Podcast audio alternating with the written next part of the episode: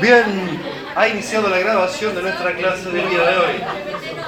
Siempre, porque tiene que emigrar. Tiene que emigrar.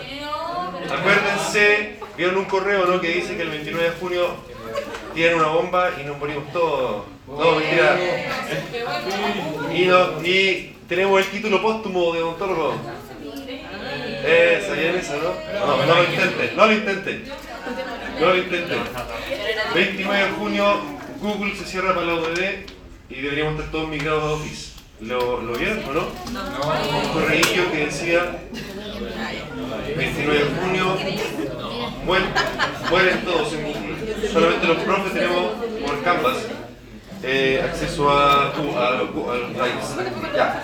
Vamos a iniciar un tema muy interesante que se llama en la mitad del sistema nervioso autónomo que se llama, ¿cómo se llama?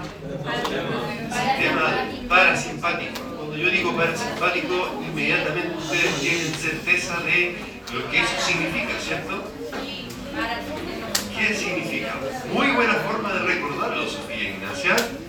El sistema parasimpático, el sistema parasimpático, Martinacho. el sistema parasimpático para el simpático. ¿Qué sucede? ¿Ah? ¿A mí? Ah, un papelito. Gracias, Javi. Un papelito que era una boleta de café para variar. Gracias, Javi. Era una boleta de café. Bien. Entonces, cuando decimos parasimpático, ¿qué estamos diciendo en concreto?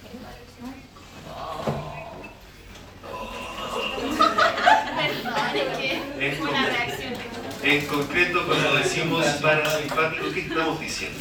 ¿A qué nos estamos refiriendo? Dios. Al parasimpático. ¿De qué nos estamos refiriendo? ¿Qué nos tiene que venir a la mente cuando decimos parasimpático? Ya. Quizá no es tan preciso. Ya, ¿cierto? La vuelta a la calma podría ser una. Quizá inhibir no es tan preciso porque eh, una, yo puedo inhibir el parasimpático o puedo inhibir el simpático. Entonces quizá no es tan preciso como especificación. Pero tiene razón en términos de acordarse que inhibe la activación, digamos, de todo el sistema, ¿no? En eso sí que tiene razón.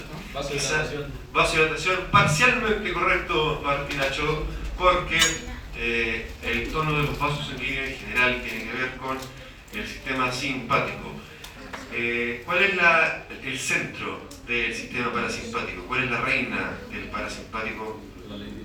La... No. Escucha, no tengo configurado el, el curso, pero no importa. Allá arriba, ¿qué dice? Acetil. Lina, bravo. Muy bien. Y si yo digo acetilcolina, digo inmediatamente receptores de acetilcolina, que se llaman nicotínicos por una parte, muy bien, y muscarínicos. Bravo. Bravo. ¿Ven cómo han aprendido? ¿Ven cómo han aprendido, no? Sí, siéntanse orgullosos. Miren, esta clase ya la dejé grabada anoche, en YouTube. Eh, por si acaso, pueden ver. Ah, ¿qué pasó? ¿Qué pasó? ¿Por qué dice eso? Me hizo como un gesto muscular de asco. Sí, dijo. Ya. Esto está grabado en YouTube, así que no voy a detenerme tanto. Sí. Anoche, anoche subí. eh,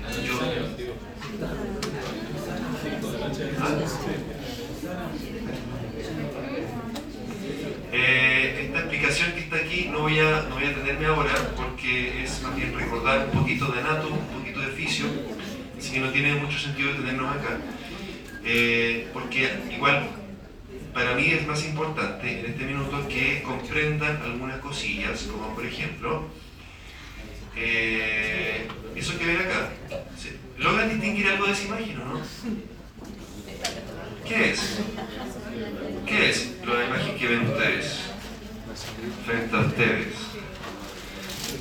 Por Dios, están hediondos de, de distraídos. Ya. Eh, ¿qué, ¿Logran distinguir algo ahí o no? ¿Qué logran distinguir? Eh, ya hay una mitocondria, por tanto, esa imagen tiene que ser qué cosa? Una célula, bien. ¿Alguna célula en particular? ¿Podrá ser alguna célula en particular o no? La que vemos en pantalla. Una neurona, escuché por ahí. ¿Cómo sabe usted que es una neurona?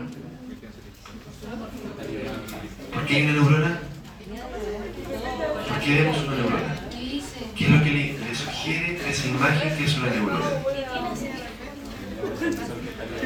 Ya, muy bien, hay una liberación de un neurotransmisor. Muy bien, Luis Burgos, explíquenme. Muy bien, ¿y qué neurotransmisores que se está liberando? Ahí, acetilcolina, muy bien. Y esa acetilcolina es liberada al espacio sináptico, donde interactúa con sus receptores, como bien lo dijo Francisco hace un rato, ¿eh? receptores nicotínicos y muscarínicos. Muy bien. Receptores colinérgicos porque tienen afinidad por acetilcolina, ¿cierto? Y recordaremos que en distintos órganos efectores habían receptores que podían ser activados, en este caso por acetilcolina, o bien podían ser inhibidos. Muy buenas noches. ¿Cómo están ustedes? Muy buenas noches. ¿Cómo están ustedes?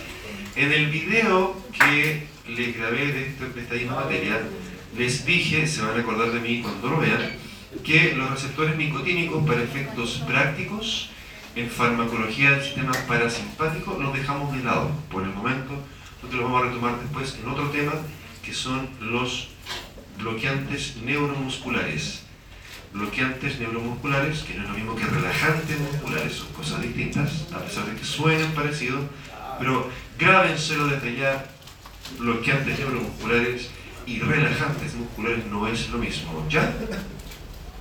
Y hemos llegado a un acuerdo impuesto por mi persona como profesor docente suyo, relajante muscular no es lo mismo que bloqueante neuromuscular. ¿Ya?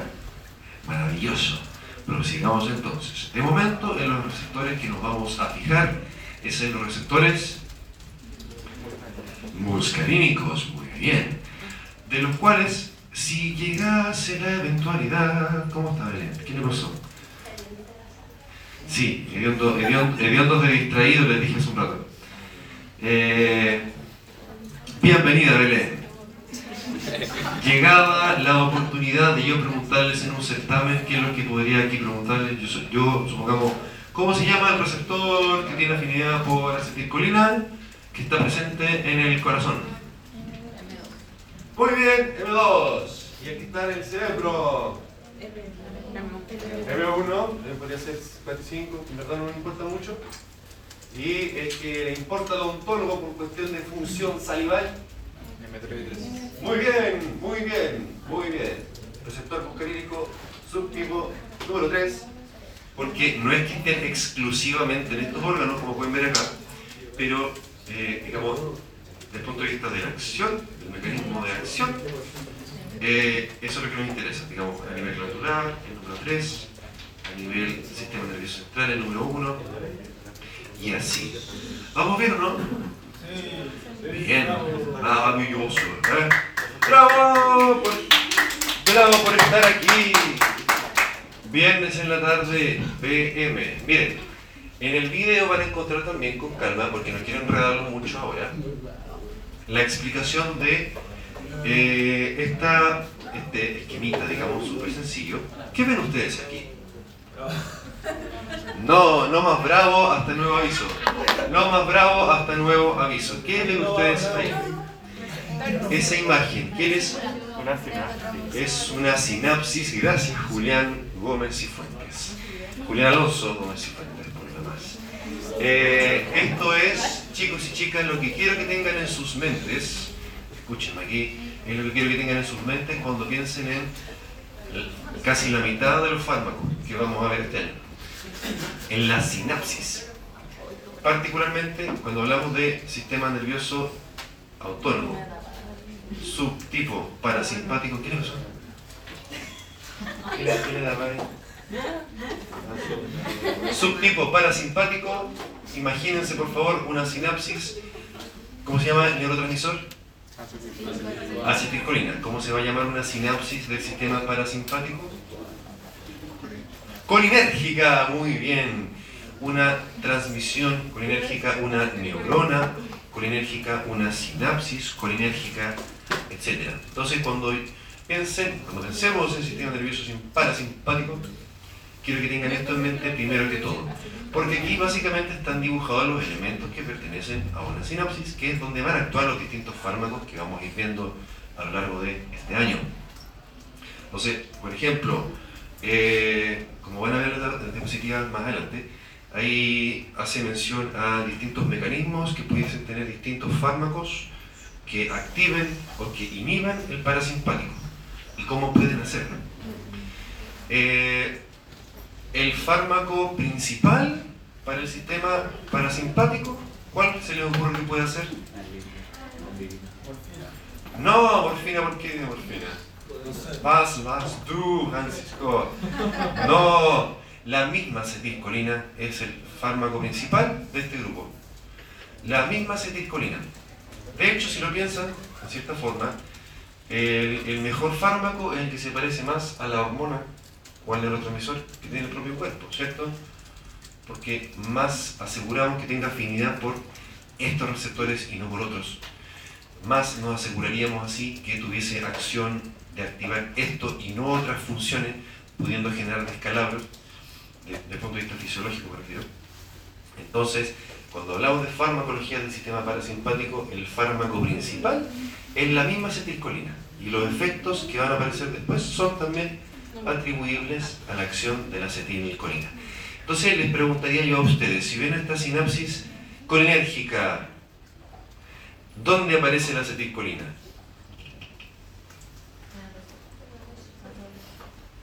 ¿Qué hace la acetilcolina? ¿Cuál es su mecanismo de acción? Es lo que estoy preguntando en definitiva. ¿Cuál, ¿Qué hace la acetilcolina? Se une, interactúa, activa, ¿cierto? Receptores colinérgicos, que pueden ser nicotínicos muscarínicos. Hasta este minuto no hemos repetido sobre lo mismo, ¿cierto? Sí, porque de algún modo la repetición de todo esto nos ayuda a aprenderlo mejor.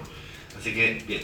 Pero no solamente eh, la activación directa de receptores colinérgicos puede ser un mecanismo utilizado para la para la clínica porque tenemos, por ejemplo, ¿se acuerdan que hablamos de una enzima que eliminaba la acetilcolina de la sinapsis? ¿Cómo se llamaba?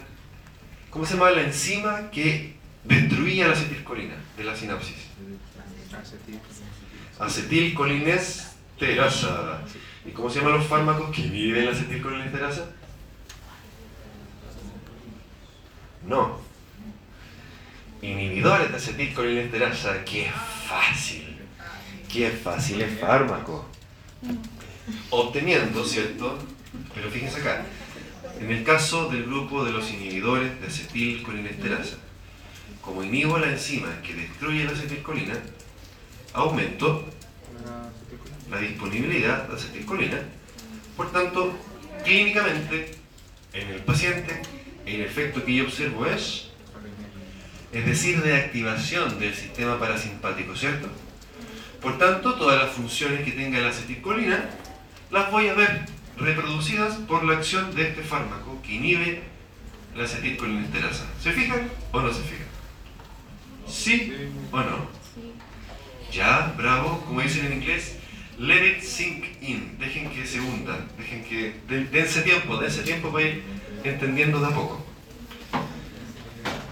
pareciera que yo me lo supiera súper bien. Solo pareciera, son puras mentiras.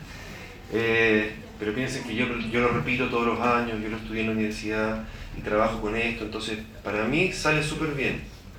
Pero eh, créanme y entiendo que la primera vez que uno se lo estudia siempre es enredado. Así que por eso les digo, vayan con calma, vamos con mucha, mucha calma. Dígame, Liliana. Castro, por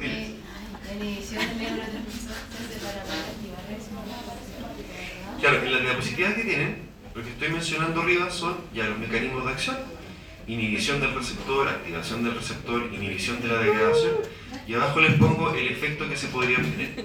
Entonces, en el caso este, inhibición de la degradación de neurotransmisor, el efecto que se obtiene es colinérgico, es decir, de activación del parasimpático.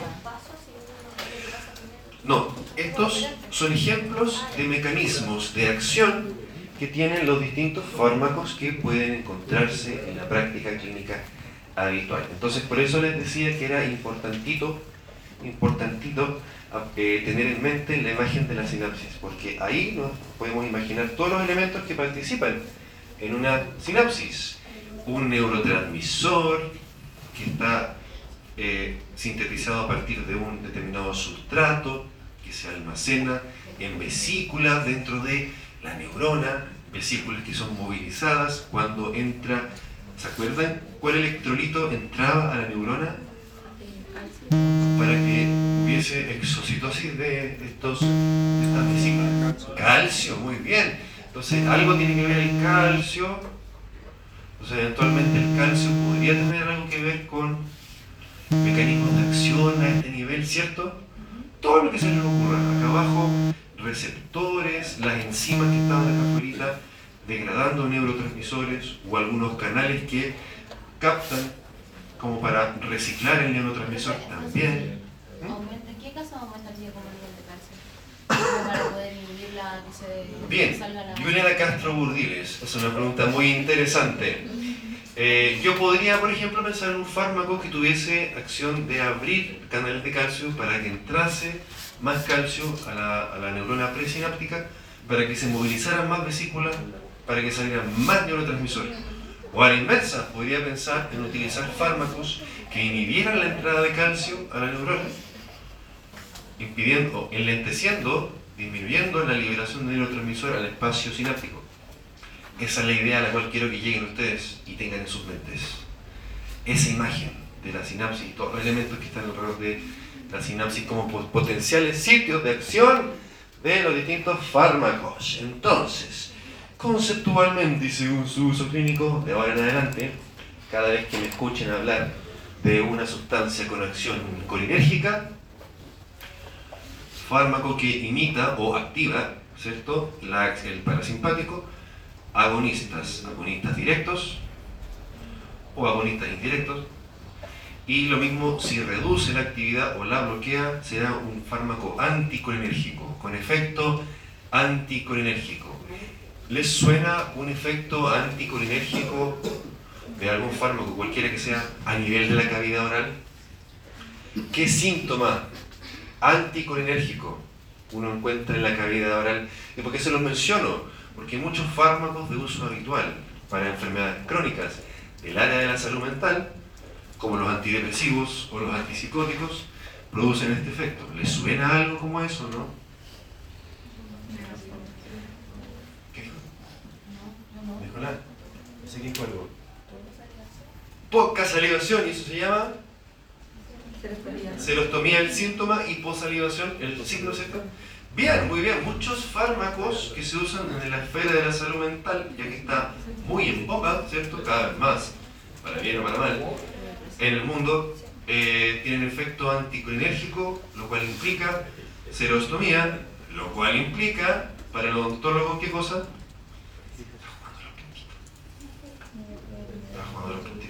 ¿Qué implica la serostomía en la boca de una persona?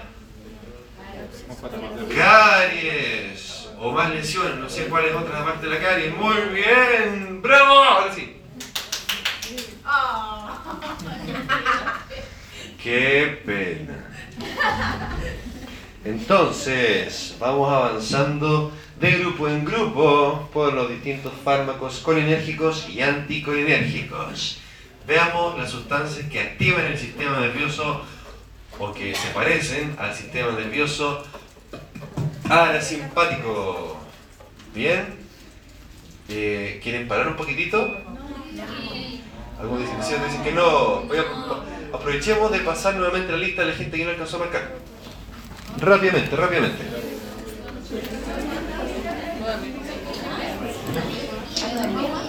Dormir.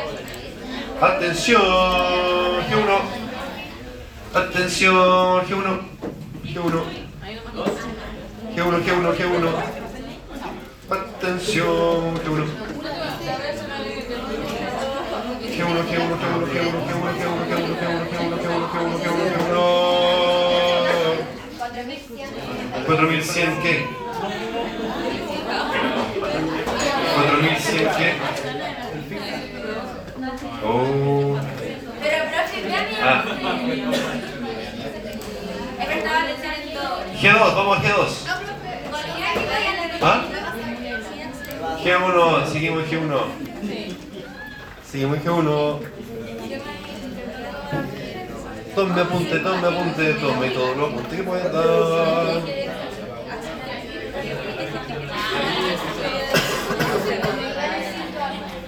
Podríamos hacer un dress code para ir al fármaco, ¿les parece? Todos los viernes de junio venimos con ropa verde. Todos los viernes de julio con ropa amarilla. ¿O no? ¿Sí? Podemos hacer un dress code mes en mes. Eh, podemos venir con máscaras un viernes. En pijama también, otro viernes. Sí. No. No. Martín, no se desvista en la sala, por favor. Para los que no entienden, Martín se estaba desvistiendo en el laboratorio. Sección 2. G2. G2, atención G2. Para pedirte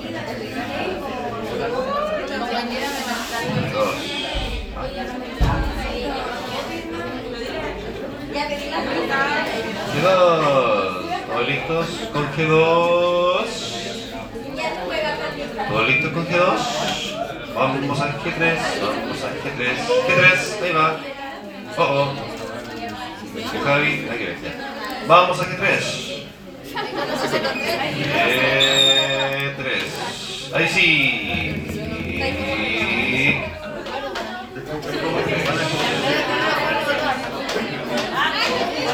G3, G3. Vamos a G3. Eso. Fabián Lagos. Fabián Lakes. Agustín Muñoz Cisterna.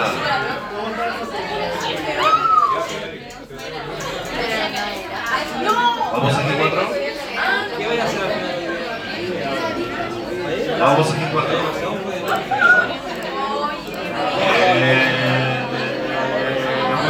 G4.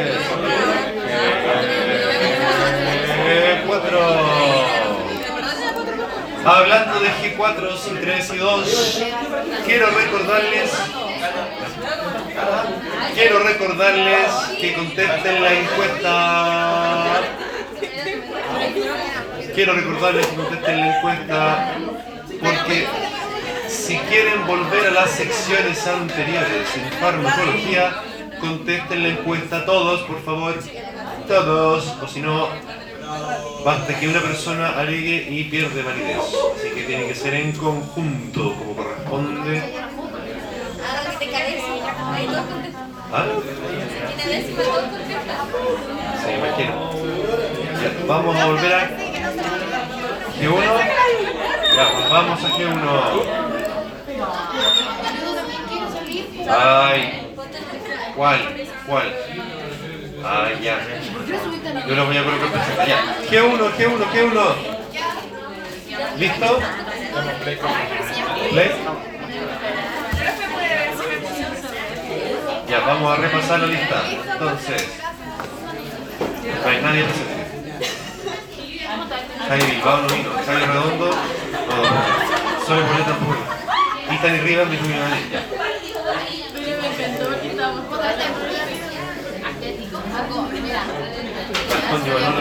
Matilde, vino, ¿no vino? Bien. Profe, ¿por qué no aparece si ya no.? No, es que se demoró poquito. Fernando no vino, Gaby tampoco. Sofi Cáceres tampoco. Ítalo, ah, Juan tampoco. Seba Sotomayor, Felipe él estaba en Cabrero.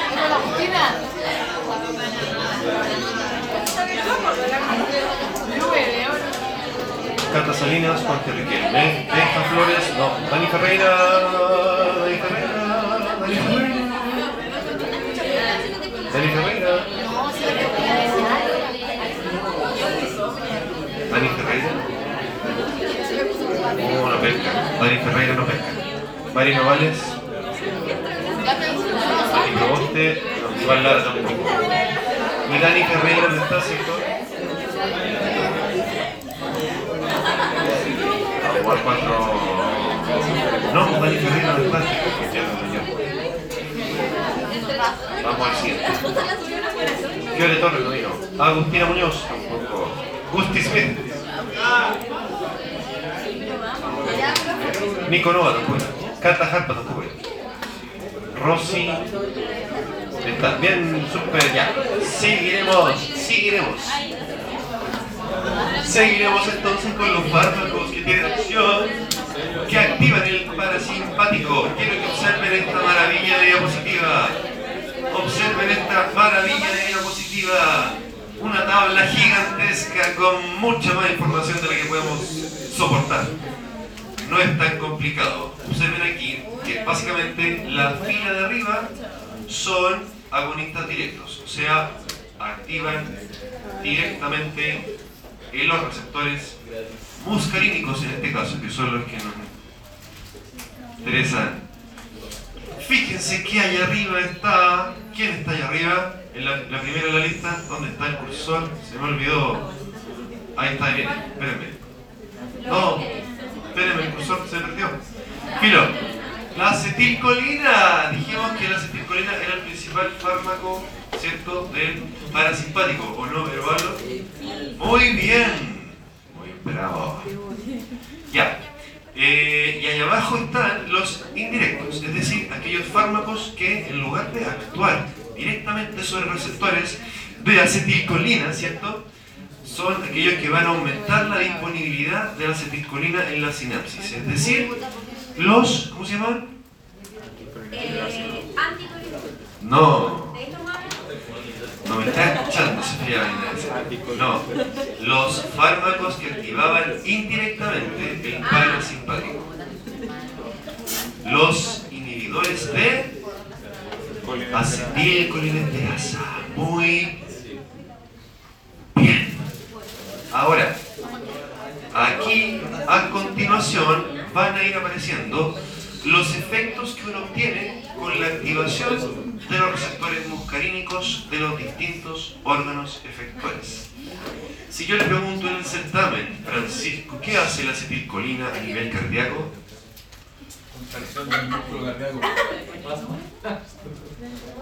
¡No! Es usted un burro. No, Francisco, va encima se fue. Va encima se fue. Francisco, venga. Mire, mire, mire. ¿Qué dice ahí? ¿Qué dice ahí? Perdón. ¿Qué dice ahí? Bradicardia. ¡Bravo! Eso sí, gracias Francisco. Bradicardia, ¿ya? Estimulación de receptores muscarínicos va a reducir la, la, des- la despolarización, va a hacer que sea más difícil que se despolarice las células cardíacas. Por lo tanto, todo va a ser más lento y se va a producir una bradicardia. Muy bien. A nivel vascular, ¿Se acuerdan que mencionamos que en el sistema nervioso autónomo, simpático, parasimpático, habían algunas excepciones a la regla? El, achú, el tema de los vasos sanguíneos, yo les dije, y digamos no es que esté incorrecto, eh, la vasculatura de nuestro cuerpo tiene receptores del sistema simpático, es decir, receptores... No, colinérgicos no. Adrenérgicos, y estos son beta B1 y beta alfa. Perfecto, ya, eso es correcto. Pero en el caso específico de los vasos sanguíneos de la piel, del rostro y del cuello, sí tienen receptores muscarínicos. Esa es la razón por la cual cuando uno se relaja, se pone rosadito. Cuando uno come, se pone rosadito. Cuando uno se siente bien, se pone rosadito. Por activación del parasimpático. Por activación del parasimpático ocurre una ruboración en la piel de rostro y cuello. Y de hecho, sin ir mucho más lejos, ese puede ser un síntoma que nos permite detectar una intoxicación por fármacos con efecto colinérgico, tal como ese grupo de fármacos que vimos en el práctico, ¿se acuerdan? ¿Cómo se llamaban esos fármacos que producían intoxicación? No, éxtasis tampoco. Antes de eso, antes de eso, un grupo de fármacos que se utilizan como pesticidas. El Tanax, ¿cómo se llaman esos fármacos? El grupo, el grupo empezaba con O, O, O. Más, más, du. ¿Cómo dijo Julián? Órgano fosforados. Muy bien. Un paciente con una sobreactividad del parasimpático, ya sea por alguna sustancia tóxica que tiene ese efecto o por una intoxicación, como ocurre con los órganos fosforados, ya sea por accidente o por intento suicida o por intento homicida también, va a característicamente tener rubor en la piel. ¿Qué significa no producción? ¿ah? ¿Qué dice producción? Ah, abajo, muchas gracias Néstor Varela por su pregunta. Eh, dice acá, el mecanismo de acción. Activa el receptor muscarínico, el receptor muscarínico activa una vía intracelular que aumenta la producción de óxido nítrico, óxido nítrico, y eso es lo que produce vasodilatación. ¿Conocen ustedes un fármaco? Sí, de hecho conocen bastante bien. Sustancias de uso recreativo que producen aumento. ¿Ah? Marihuana no. ¿Ah? Óxido nítrico, NO. Hay sustancias de uso recreativo que se utilizan que producen aumento del óxido nítrico y eso produce la relajación de los músculos lisos, como de los esfínteres. ¿Les suena? ¿Ah? ¿Cuál jarabe? No. ¿A alguien le suena alguna sustancia que producen dilatación de los esfínteres? Precisamente por aumento del óxido. El alcohol no. No, el alcohol por sí solo. No, el alcohol por, el alcohol por sí solo. Eh, no, pero eso tiene que ver con otro, otra, otra vía. Otra vía de, de acción. ¿A alguien le suena el grupo de los poppers? Poppers, que se lo jalan, lo jalan y que produce aumento del óxido nítrico y por eso genera un estado como de hiperexcitación, además de relajación de otras partes para poder hacer cosas malas, cosas del demonio. Bueno, y además, para que sepan, y hablando del óxido nítrico, esperando que esto lo enganche un poco más en la clase, ¿ah? Me suena mucho Anuel AA. ¿Qué pasa con él? Vamos a investigar. Ya. Bueno, ¿a ustedes les suena la famosa pastillita azul? ¿Saben cuál es la pastillita azul? El Viagra, ¿cierto? Sildenafil. El sildenafil, ya que hablamos, ya que hablamos de fármacos de uso cuasi recreativo, el sildenafil es una sustancia que se utilizó originalmente en el tratamiento de los problemas cardiorrespiratorios. El sildenafil es un fármaco que se utilizó originalmente para el tratamiento de los problemas cardiorrespiratorios en recién nacidos, en distrés del recién nacido. Porque el sildenafil, la famosa pastillita azul, justamente es un estimulante de la producción de óxido nítrico. Resulta que es más conocida hoy en día por su otro uso, ¿no es cierto? Porque por la producción de óxido nítrico también produce relajación de los esfínteres de allá abajo para que pueda entrar más sangre para que, ella, para que funcione esa cosa. Para que funcione esa cosa. Esa, po. Una, una que a un compañero suyo le gusta andar dibujando en todas partes.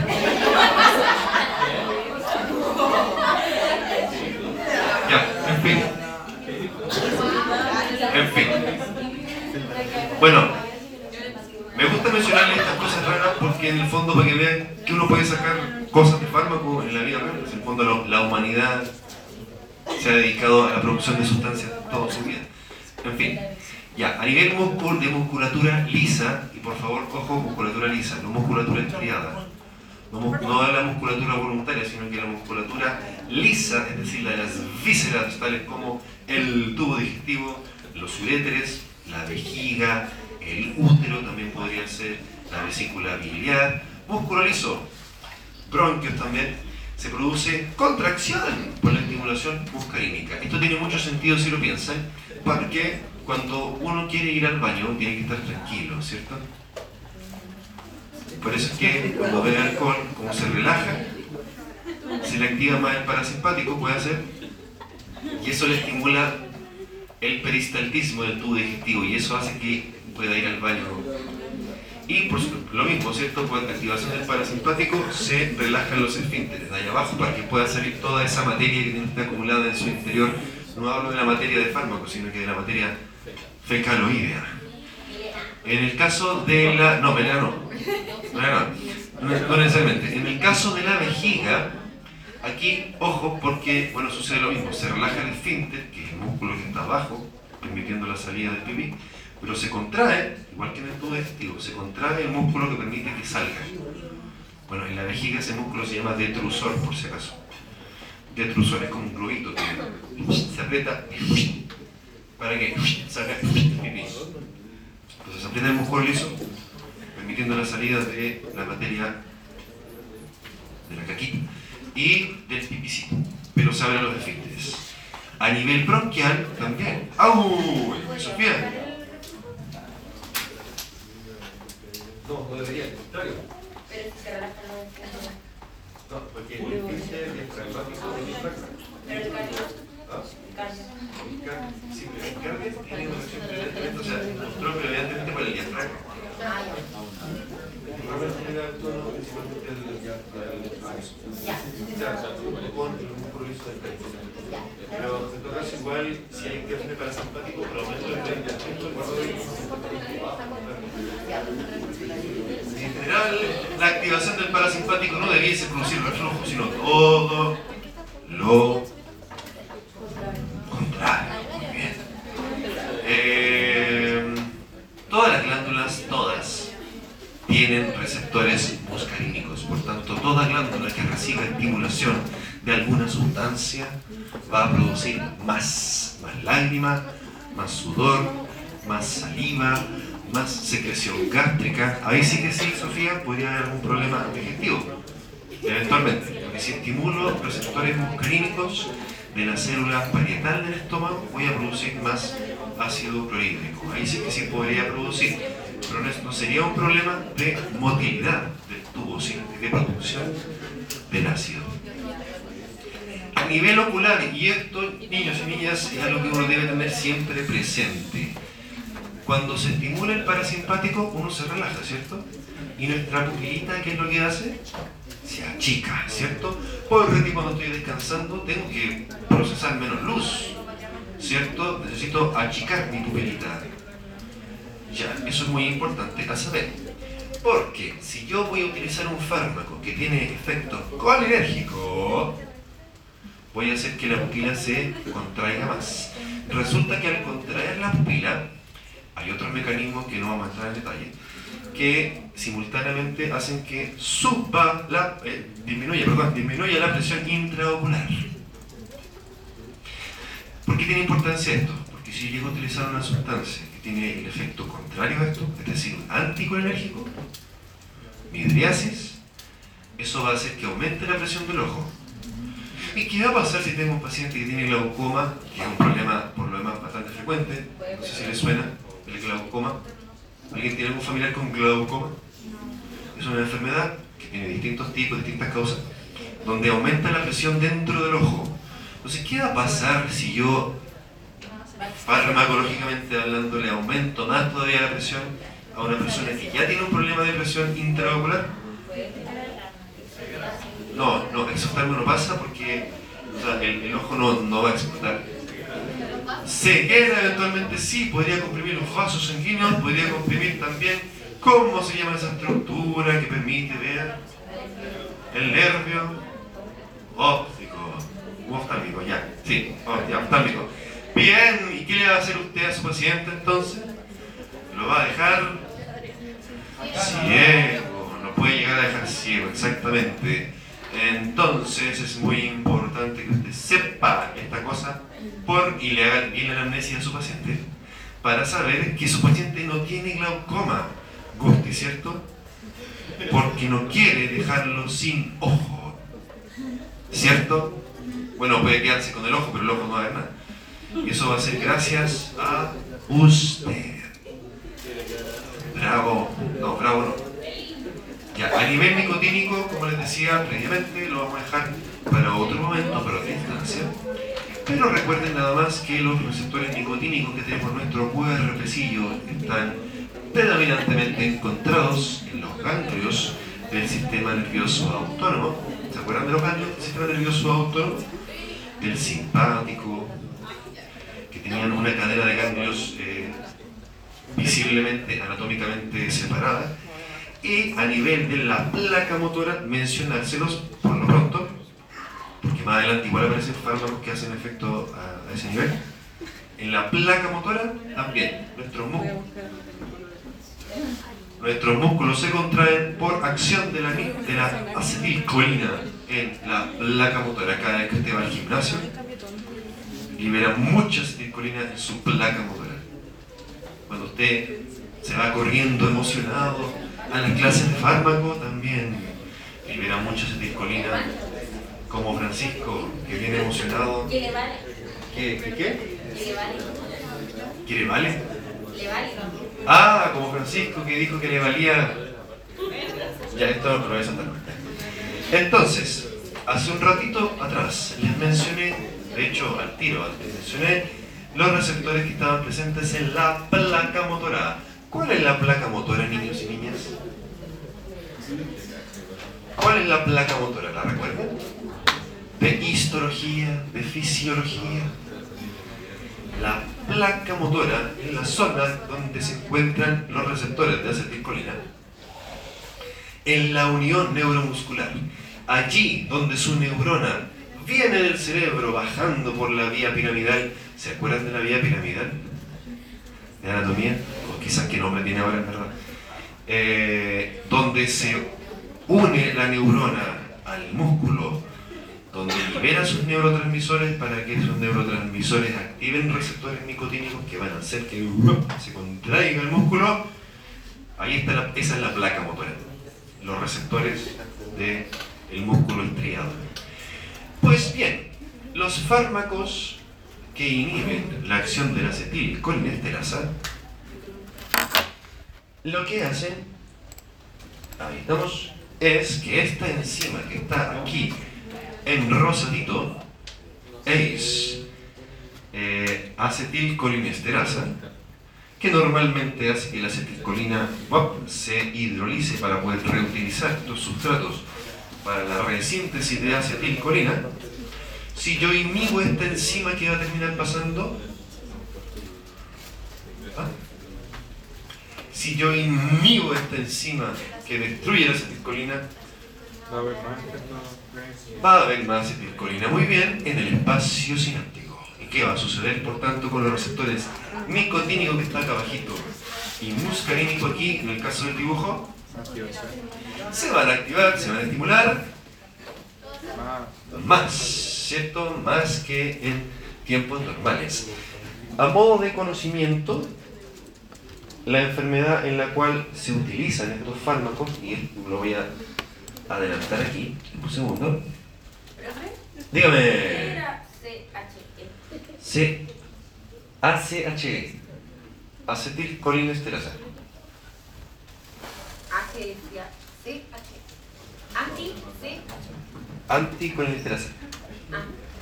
La enfermedad, niños y niñas, para que vean que estas cosas eh, sirven de algo, digamos, no, son puros inventos, es en una enfermedad que se llama. ¿Les suena una enfermedad cuando los músculos pierden receptores de su membrana y se activan menos?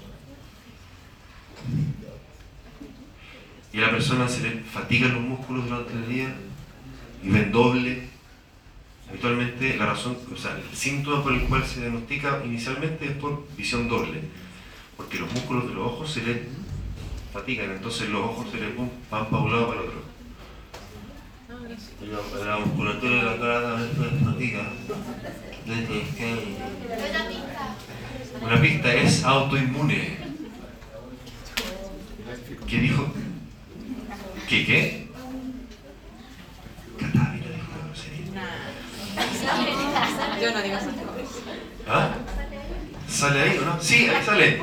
Ahí sale. Otra pista, Rosy. Ahí sale. ¿Cómo se llama la enfermedad? ¿Cómo se llama la enfermedad? No. Miastenia gravis. Miastenia gravis, en latín antiguo. Gravis. Miastenia gravis. Por un fenómeno autoinmune que no está del todo aclarado hasta el día de hoy, a pesar de todas las investigaciones, pero se avanza cada vez más, se destruyen los receptores. Se destruyen los receptores nicotínicos de la placa motora.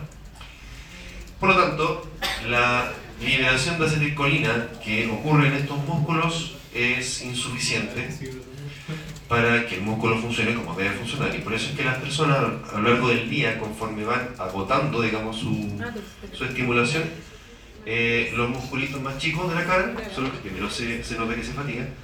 Eh, digamos, debido a eso, los ojos pierden fijación, no son capaces de pronunciar, de esquiar.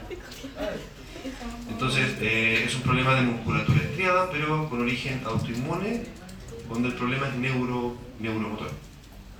Entonces, es en ese cuadro donde se utilizan los inhibidores de la acetilcolinesterasa, tal como, ahora sí, Martín Nacho, la neostigmina.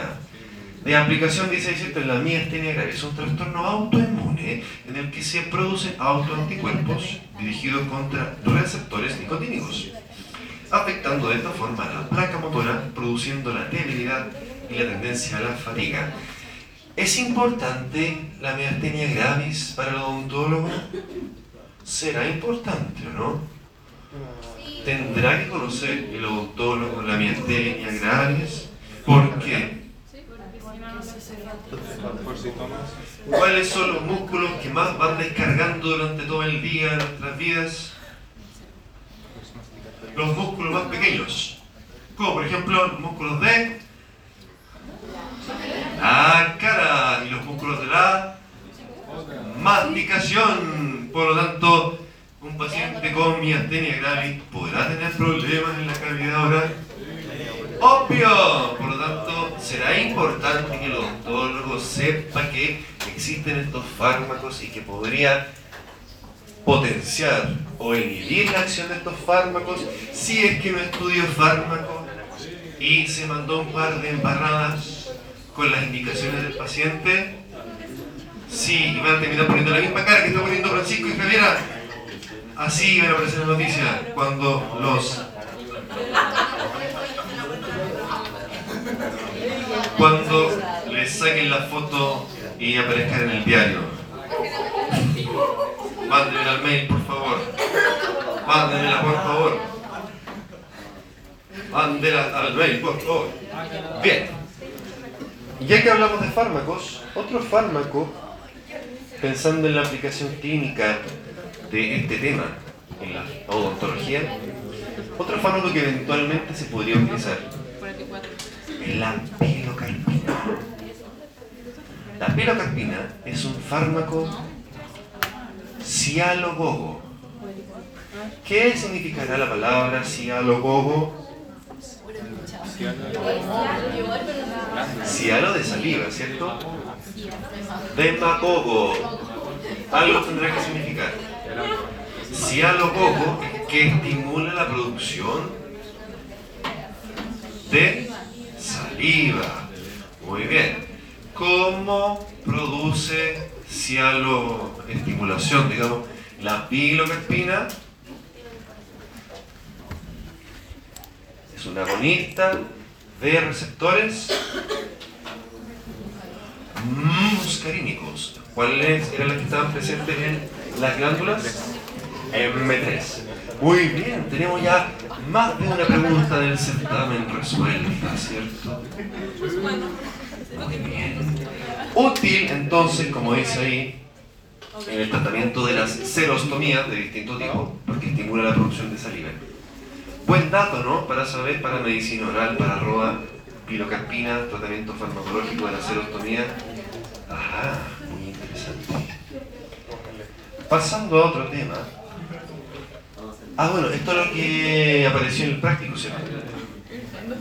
¿Se acuerdan cómo se llamaba el antídoto que se utiliza para los órganos fosforados? Sabiendo que los órganos fosforados son agonistas o son activadores del parasimpático, ¿qué antídoto podría yo llegar a utilizar? ¿Para qué? para la intoxicación por órganos fosforados. ¿Cómo se llamaba ese fármaco que era antagonista de la acetilcolina?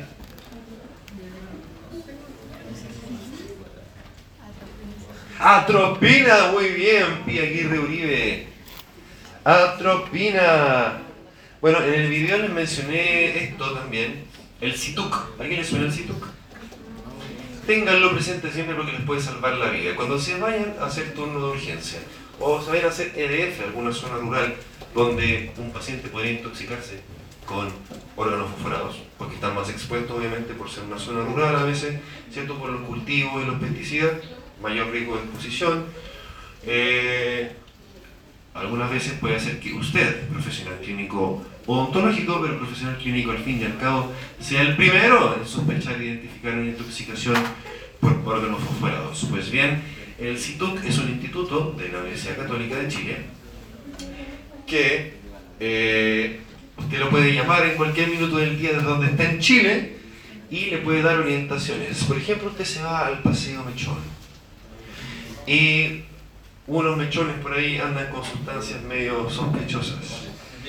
Y un compañero o una compañera, ustedes la encontraron y sospechan que se intoxicó con algo, pero no saben qué es, y dicen, por favor, que alguien me ayude, como la mamá, la madre leona.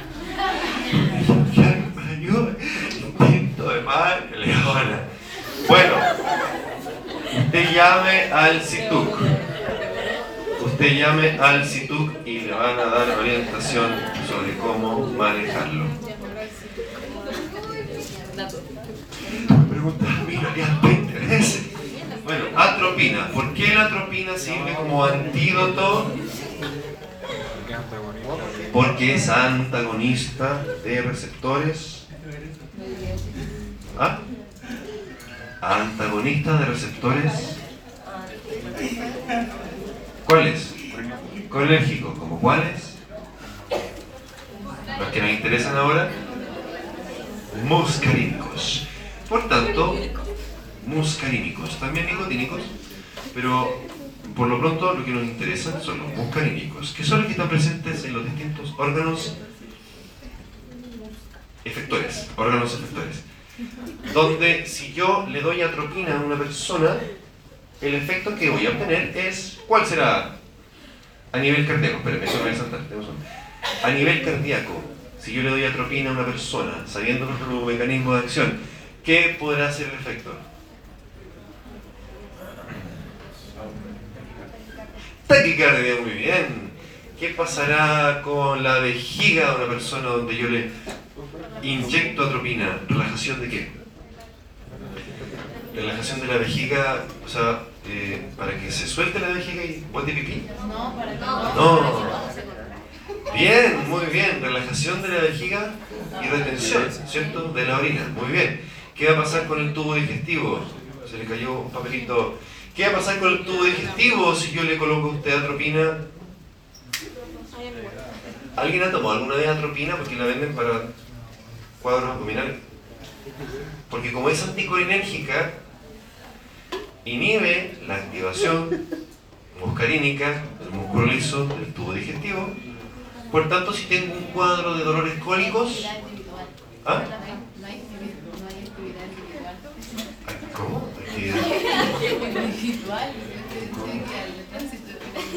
Sí, muy bien. Muy bien. El tránsito intestinal siempre es individual, ¿cierto, Lucas Sandoval Sáenz? Sí, Lucas Samuel. Pero la atropina se utiliza como tratamiento para los cólicos abdominales justamente porque como es anticolinérgico, impide la contracción, ¿cierto? Impide la contracción del tubo digestivo, ¿no? Así es. Pues en pantalla, usted, Sofi, está jugando con unos filtros extraños por ahí. En pantalla ven ustedes una florcita de la cual se obtiene hasta el día de hoy. Bueno, hoy en día se obtiene de derivados sintéticos. Esta flor se llama Atropa belladonna. ¿Qué significa belladonna? ¿Qué significa belladonna? ¿Eso es veneno? ¿Ah? Sí. Ah. No, antiguamente, antiguamente, cuenta la leyenda que la ocupaban las mujeres en la antigua Roma para blanquearse la piel. Y como veneno también. Como, sí, también sirve como veneno, de hecho. De- por supuesto que se habrán dado cuenta después. Eh, Jaime Martín. Es que no hace eso lo que será dilatar los ojos. Sí, justamente, hace lo contrario, digamos. Porque la acetilcolina dilata los vasos de la piel y el rostro, ¿cierto? Y no sé si fue por error, no, no, no, no conozco el detalle de la leyenda, pero eh, colocándose sustratos de esta plantita, la piel se blanqueaba, ¿no? Porque se contraían los vasos sanguíneos. ¿Cómo se contraen los vasos sanguíneos? Porque esta plantita permite obtener concentradamente, obviamente, la atropina. Y la atropina, bien sabemos que es antagonista de receptores de acetil. ¿De acetil? Colina, muy bien. Y entonces voy a saltar para no sobrecargarlos. Está revisado también en el video, así que no se, no se eh, estresen. ¿Para qué podría servirme, profesor? ¿Para qué podría servirme la atropina en la odontología? ¿Tiene sentido no saberme la atropina? Bueno, si usted debe hacer un procedimiento donde necesita bloquear la secreción vocal, ya, así es. Necesita bloquear la secreción de las glándulas salivales. La atropina podría servir, de hecho, porque sabe que es un antagonista de receptores muscarínicos y las glándulas hay justamente receptores muscarínicos. Oh sorpresa, tiene sentido entonces utilizar una sustancia que pudiese inhibir esas glándulas e inhibir la producción de esta secreción salival. ¿Cierto? ¿Sí o no? Bien. Eh, los efectos adversos, fíjense que aquí hay puros efectos de clase A. ¿Cuáles eran los efectos adversos tipo A?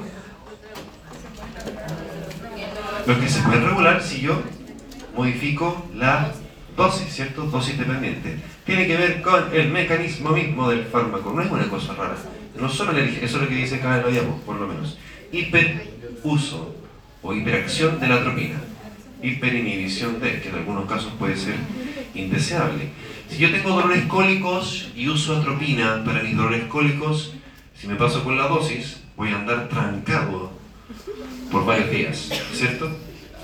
Si yo eh, tengo piedras en los riñones, por, voy a poner un ejemplo teórico, piedras en los riñones, yo ocupo atropina para evitar que se me contraigan los uréteres, para que no me duela tanto ese, esto no se hace en la vida real, pero teóricamente, para que no me duela tanto esa piedra que va bajando, perdón, por los uréteres, resulta que puedo inhibir la contracción de la vejiga, si me, si me voy al chancho, digamos, con la dosis, y producir una retención urinaria que puede ser al final perjudicial. Todo eso es la teoría. No se olvide que si va a impedir la relajación de la musculatura lisa del, del ojo, va a impedir, por tanto, que baje la presión intraocular. Si tiene usted un paciente con glaucoma y no se acordó de preguntarle en la anamnesis, ¿qué va a hacer usted con su ojito? Va a aumentar la presión. Si ese paciente tiene glaucoma, ¿qué piensa usted que puede llegar a pasar? Lo va a dejar sin visión. Lo mismo, imagínense esto que nos pasa a los hombres sobre los 50 años, casi todo. Chao Ricardo, que esté bien, pásalo bien, pórtese muy bien. ¿Qué va a pasar? ¿Qué va a pasar si es que tengo un problema prostático y no puedo orinar y ya me cuesta orinar? Y le, y le doy una sustancia que va a impedir o va a dificultar más todavía la contracción de la vejiga. ¿Qué va a suceder? ¿Qué le va a pasar a esta persona? Con mayor razón no va a poder orinar, esta vejiga se va a llenar más todavía de orina, se va a dilatar, le va a doler mucho, mucho, mucho. En el peor de los casos, esta orina puede subir hasta los riñones y producir una insuficiencia, una falla, una lesión renal. ¿Y eso es bueno? Es bueno para la funeraria, pero no para su paciente, mucho menos para usted. Fíjense acá qué interesante. Interacciones, en general con cualquier fármaco que se absorba por vía oral. Si tengo un fármaco como la atropina, anticolinérgico, que impide el vaciamiento gástrico, ¿qué sucede con la absorción oral de todos los otros fármacos? Disminuye, ¿cierto? Se va a enlentecer. Muy bien. Aquí aparece algo muy relevante para la práctica habitual. Muchos fármacos, como les dije hace un rato, tienen efecto secundario anticolinérgico, producen disminución de la saliva. A eso le, le compete al menos al odontólogo. Antihistamínico. ¿Quién conoce algún antihistamínico? ¿Le suena algún antihistamínico por ahí? La loratadina, la clorfenamina, tienen efecto anticolinérgico como efecto secundario súper común. Los antidepresivos, como retomaremos más adelante también, suelen tener efectos anticolinérgicos. ¿Qué pasa si tengo un paciente que está en tratamiento con un anti, anticolinérgico, digamos, por accidente? Y yo voy y le doy otro anticolinérgico como la atropina. ¿Qué va a pasar? ¿Se van a sumar los efectos anticolinérgicos o no? Sí, ¿y qué le va a pasar a este paciente? Díganme algunas consecuencias. No, antes de morirse lo va a pasar muy mal, porque le pueden pasar hartas cosas. ¿Qué cosas? A nivel cardíaco, por ejemplo. ¿Qué le podría pasar? Taquicardia. A nivel digestivo. ¿Ah? Co- Constipación. Constipación, ¿cierto? A nivel urinario. Una retención. Urinaria. A nivel bronquial. Ah, eso no lo mencionamos mucho.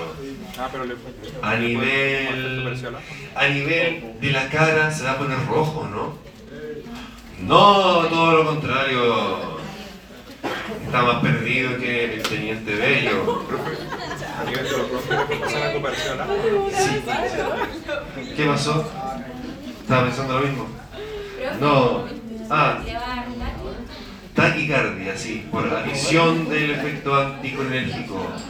Observen aquí, taqui, taqui, taqui, por anticolinérgico. Escopolamina, otro fármaco que usted eventualmente el día de mañana pudiese llegar a utilizar, tiene una acción muy similar a la atropina, pero hay una diferencia notable, que tiene una liposolubilidad un poco mayor, bastante mayor que la atropina, por lo tanto tiene mucha mayor facilidad para atravesar el sistema nervioso central. O sea, esto no lo vamos a ocupar en la consulta, salvo que queramos adrede matar al paciente, cosa que espero que usted no lo tenga en mente, lo vamos a utilizar. ¿Y por qué dice "Oh, una máquina de matar? Eh, lo va a ocupar usted si es que es cirujano, lo va a ocupar usted si es que es implantólogo, si trabaja en pabellón con un anestesista monitorizando el procedimiento. Téngalo presente en su cabecita llena de conocimientos y sueños. Finalmente, para recordarles algo que yo sé que lo han visto, bromuro de hipratropio, ¿les suena a algunos de ustedes? Es un inhalador de uso muy común, igual que el salbutamol. Bromuro de hipratropio. Es un inhalador como el salbutamol, pero a diferencia del salbutamol, el salbutamol, ¿cuál es el mecanismo de acción? Ese fue el práctico esta semana. ¿Cómo lo hace? Activaba algunos receptores. ¿Cuáles? Receptores que eran del sistema simpático. ¡Beta! ¡Muy bien! ¡Bravo! ¡Beta de bravo! Ya, el hipratropio no hace eso. Todo lo contrario, el hipratropio inhibe la activación de los muscarínicos de los bronquios. Al inhibir esos muscarínicos que están en los bronquios, hacen dos cosas. Principalmente hace que disminuya la secreción de las glándulas bronquiales y además también impide la contracción de los músculos bronquiales mediadas por el sistema parasimpático. Entonces, ¿sirve el hipratropio como broncodilatador? Sí, por estos motivos. La inhibición de las glándulas y la relajación el bloqueo de la construcción, más bien dicho, del parasimpático. ¿Qué les parece? ¿Bien o no bien? Y 5, 4, 3, 2, 1. Como reloj. Hemos terminado el día de hoy. Que pasen un lindo fin de semana, por favor. Recuerden contestar la encuesta. Recuerden contestar la encuesta, por favor. Y pórtense bien. Nos vemos. Adiós. ¿Por qué?